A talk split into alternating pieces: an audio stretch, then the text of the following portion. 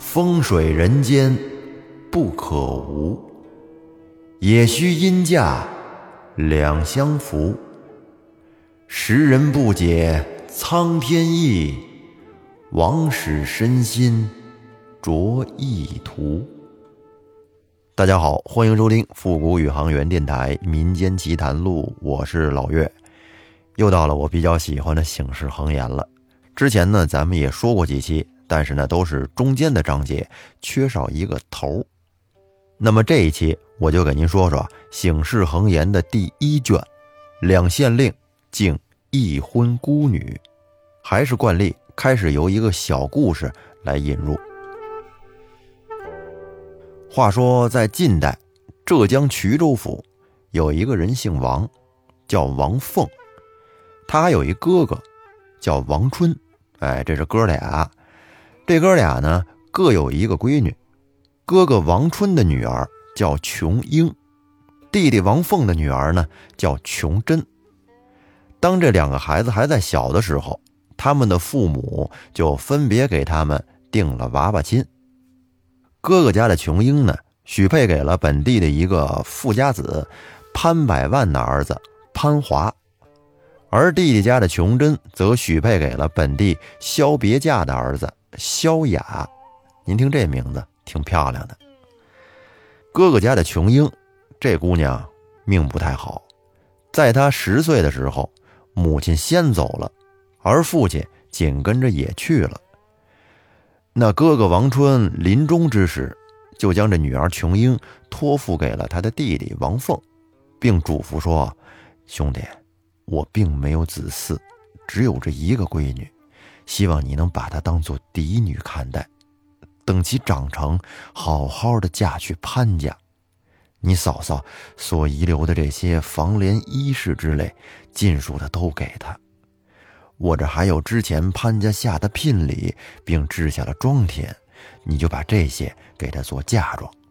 兄弟，你可切莫辜负了哥哥。说完，王春便气绝身亡。后来，王凤给哥哥把葬礼办完了之后，便将侄女琼英接回到了自己家中，与女儿琼珍一块作伴。有一年元旦，这两门娃娃亲的男主角潘华和萧雅不约而同的到王凤家来拜年。俩人一进屋，给王凤看呆了。只见那潘华生的是粉面朱唇，就跟美女一般。长得特别漂亮，而且还特别有钱。再说那名字非常漂亮的萧雅呢，则是一脸的麻子，眼眶凹陷，一嘴龅牙，长得就跟那飞天夜叉似的。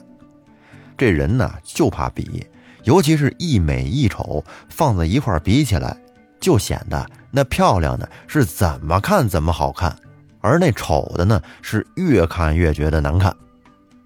况且呢，这潘华是衣着绚丽，而且他有心卖富。一进屋，哎，故意把外衣一脱，让人看看这里边也是新的。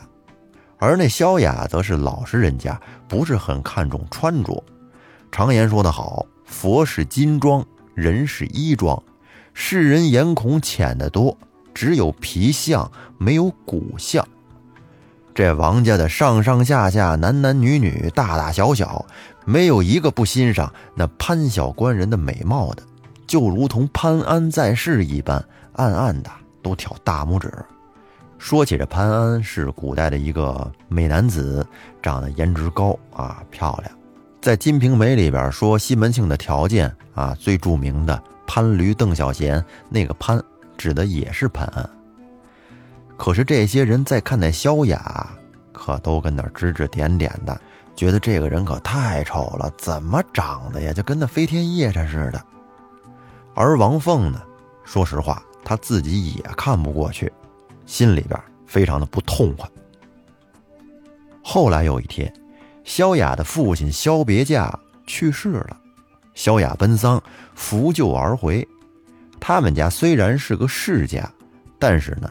累代的清官，家里没有太多的积蓄，而自从萧别驾死了之后，家里的日子是越来越不好过了。而潘华的父亲潘百万呢，则是个大富翁，这日子是一天比一天好。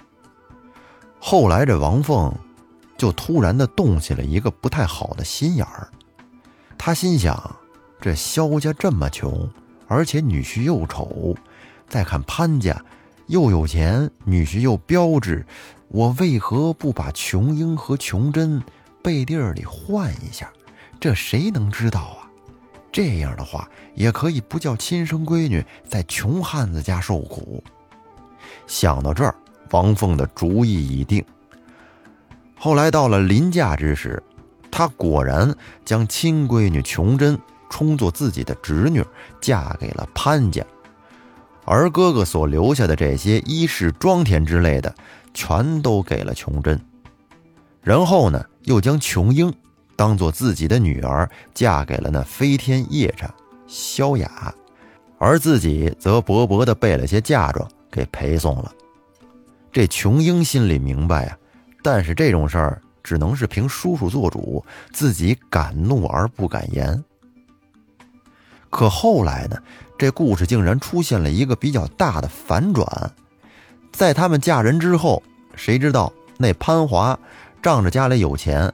不肯习读诗书，也不务正业，成天就知道吃喝嫖赌，而父亲教训他也不听，结果生生的把老父亲给气死了。这潘华是一天比一天的肆无忌惮，成天跟一些无赖小人在一块混，结果不上十年，就把那百万家资全给败光了，寸土全无。而作为老丈人的王凤，还得屡次的周济他。就如同炭中添雪一般，一点都不顶事儿。结果这潘华迫于生计，想瞒着他老丈人，把媳妇儿啊卖了，投靠人家为奴。王凤也不知道从哪儿听说了这个消息，便将女儿琼珍接回家中来养老，不允许女婿再上门。这潘华则流落他乡，不知下落。再说那飞天夜叉萧雅呢？别看人长得丑，但是啊，人家有志气，肯吃苦，勤读诗书，后来一举成名，一直做到了尚书地位。琼英封为一品夫人，有诗为证：“目前贫富非为准，酒后穷通未可知。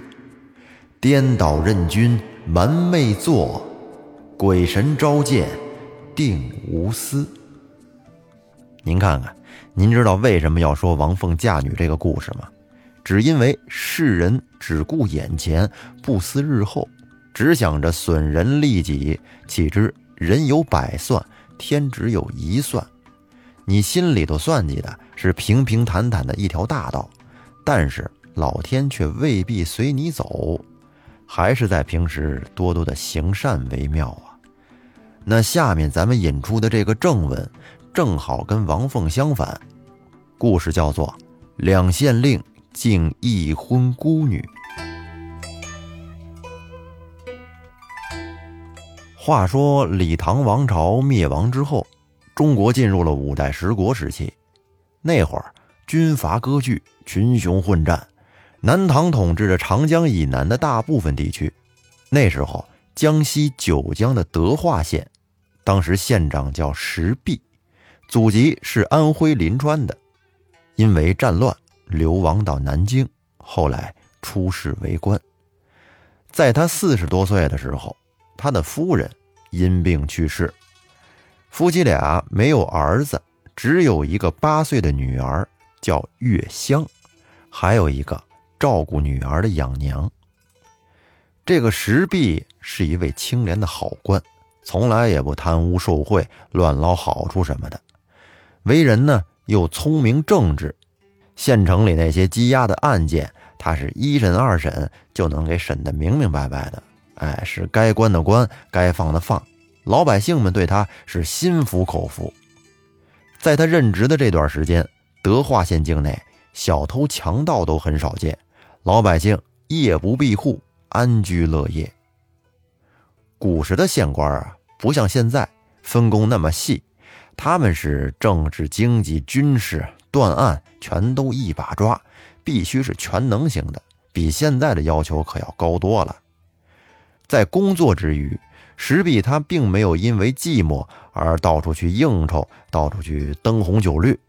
他唯一的消遣呢，就是抱着小女儿，让月香坐在他腿上，教她识识字啊，读读书啊，或者是叫女儿和养娘下下棋、踢踢毽子、玩玩游戏，他在旁边指点一下。因为这小女儿从小没娘，所以呢，这石壁是特别特别的宠爱，当成小宝贝儿一样。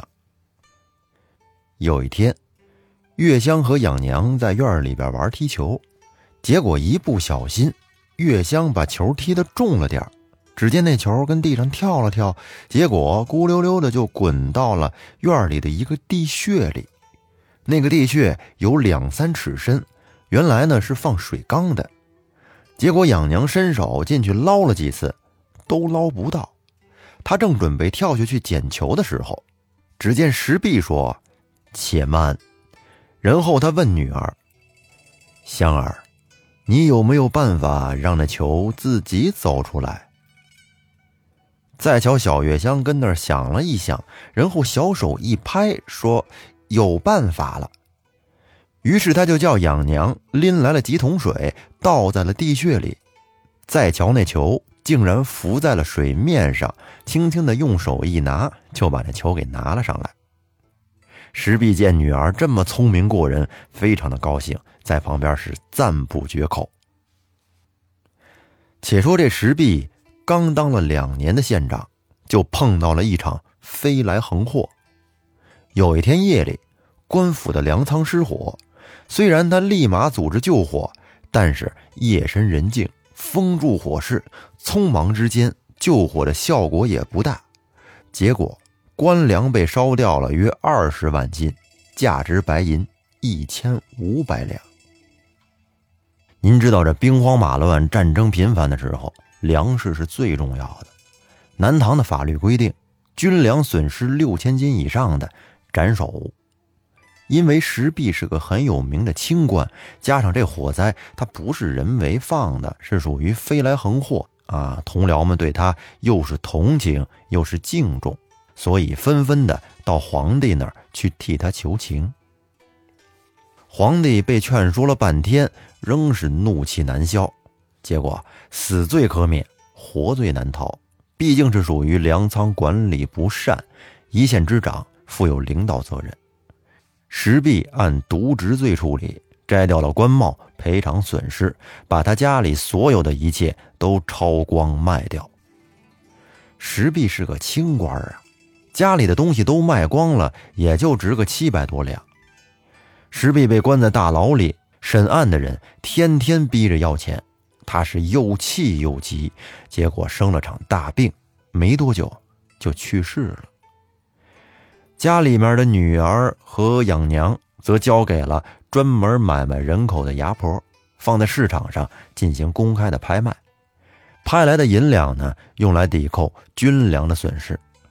这真是屋漏更遭连夜雨。船迟又遇打头风。说到这儿，怎么有种官不聊生的感觉呢？古时候的法律确实比现在苛刻的多，官员的权力大，但是出了岔子，惩罚也是非常严厉的。一人得道可以鸡犬升天，但是一人要是出了事儿，也会祸及家族。不像现在，罪不及父母，祸不及子女。却说，在德化县里有个商人，叫贾昌。他呢虽然是平头百姓，但是因为经营有方，赚了不少钱。都说同行是冤家，这话确实不假。有个同行瞧着贾昌挣钱了，眼红，于是设了个套，挖了个坑，污蔑他杀人了。结果贾昌被抓进去，判成了死罪，被关在了监狱里。幸好原来的县长没多久就离任了，结果这石壁上任之后重审此案，后来发现了疑点，经过他的反复勘查之后，将贾昌给释放，并且把真凶绳之以法。这贾昌感激石县长的救命之恩，只是在平时，基本上他总是在外经商，也不知道该怎么报答。这不，中秋回家过节，才知道石壁家出事儿了，自己的救命恩人已死。当时贾昌就泪流满面，他觉得自己该做点力所能及的事儿了。于是他花钱疏通环节，将石壁的遗体接出，又买来了上好的棺木，挑了块风水宝地并殓下葬，并且叫全家人都披麻戴孝。后来他听说石家小姐和养娘都要归官拍卖，于是他便慌忙带上银子。找到了牙婆家，问要多少身价。牙婆拿出朱批的文件，让贾昌自己看。你瞧吧？只见上面写着：月香十岁，价格五十两；养娘十六岁，价格三十两。您看，在那会儿，人口买卖是合法的。那为什么两个人会有这种价格呢？因为月香虽然年纪小，但是容貌。秀美可爱，而且还能识文断字，而养娘呢，不过是个粗俗的使唤丫头，所以价格不高。然后贾昌是二话没说，从兜里就掏出了八十两纹银，交给了牙婆，而且还另外给了他五两的手续费，即刻就领了月香和养娘回到了自己家。那牙婆把两个人的卖身钱上交给国库，处理此案的官员则上报中央，说石知县的家产已清空卖光，人也卖掉了，不够的部分只能财政上报损耗了。再说月香，自从父亲死了之后，她的生活从天上一下就掉到了地上，眼泪是一直没干过。看见贾昌把他买去。因为他不认识贾昌，不知道这贾昌是干什么的，这一路上也是痛哭不停。而养娘则偷偷的劝说道：“小姐，今天到别人家去，不比在老爷身边。如果你要是不停的哭，那会被打骂的。别哭了，你要忍住啊。”月香听了这个话，心里则是更加的难受、心碎。好在贾昌对月香的态度非常好，一路上和颜悦色。到了家里，赶紧叫出老婆来说：“娘子，这可是我恩人石县长家的小姐。当初如果没有石县长的明察善断，我现在死在哪儿都不知道啊！你赶紧整理出一间好房，让他们两个住下，一定要善待他们，不可怠慢。以后。”如果石恩人家有亲友来访，再把他们送回去，也算是尽一点我的报恩之心。要不然，等他长大时，给他找个门当户对的好人家，让恩人的坟墓也有个亲人照看。那养娘依然让他服侍小姐，别让他干粗活，听见没有？这小月香是十分的聪明伶俐，听到贾昌的话。他心里已经明白是怎么回事了，便赶紧上前下跪行礼，说：“小女子卖身在此，为奴为婢，理所当然。承蒙恩人抬举，无以为报，再生之恩，愿为义女。”贾昌一听，真是诚惶诚恐，赶紧给小月香扶起来，回礼说：“小姐，小人的性命为你父所救，怎敢妄自尊大？”小姐且暂屈我家，只当宾客，望勿责怠慢。小人夫妻真是三生有幸啊！